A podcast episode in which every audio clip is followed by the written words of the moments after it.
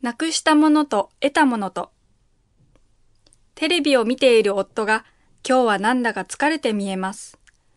夫の背中を黙って見つめ、私は少し考えてみました。結婚してこの人がなくしたものは何だろう。自分のための休日、自由に使える時間、お小遣い、髪の毛、バイク、カメラ、静かなひととき、男のロマン？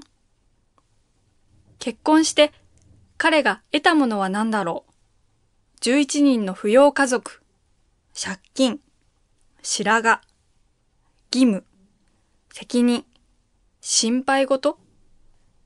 ねえ、私は夫に声をかけて、結婚でなくしたものは何かと尋ねてみました。なくしたもの？なくしたものなんてないよ。夫は予想外の答えを口にしました。それじゃあ、と、今度は結婚して得たものについて聞いてみると、彼は笑顔で答えました。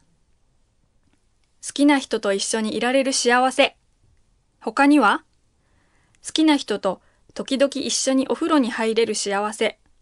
他には家に帰ると好きな人が待っていてくれる幸せ。他には好きな人が楽しい話をしてくれる幸せ。他には好きな人が美味しい料理を作ってくれる幸せ。他には好きな人が自分の足りないところを補ってくれる幸せ。他には好きな人のためにお花を買ってあげられる幸せ。他には好きな人がたまに肩を揉んでくれる幸せ。他には好きな人といつも一緒に教会へ行ける幸せ。他には好きな人が信頼してくれてる幸せ。他には好きな人と一緒に寝られる幸せ。他には好きな人がいつも家にいてくれる幸せ。どこまでが本気なのか、リズムに乗って次々に答える夫に、私は別の尋ね方をしてみました。扶養家族が11人だよ。すごく大変で嫌になったりしないの？そりゃあたまにはね。夫は言いました。でも、働きがいがあるよ。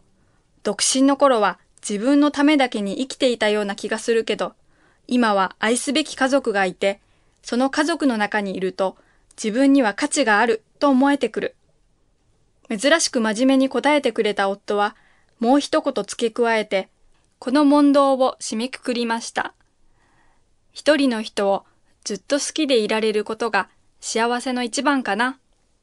幸せの一番は、そんなあなたと暮らせることです。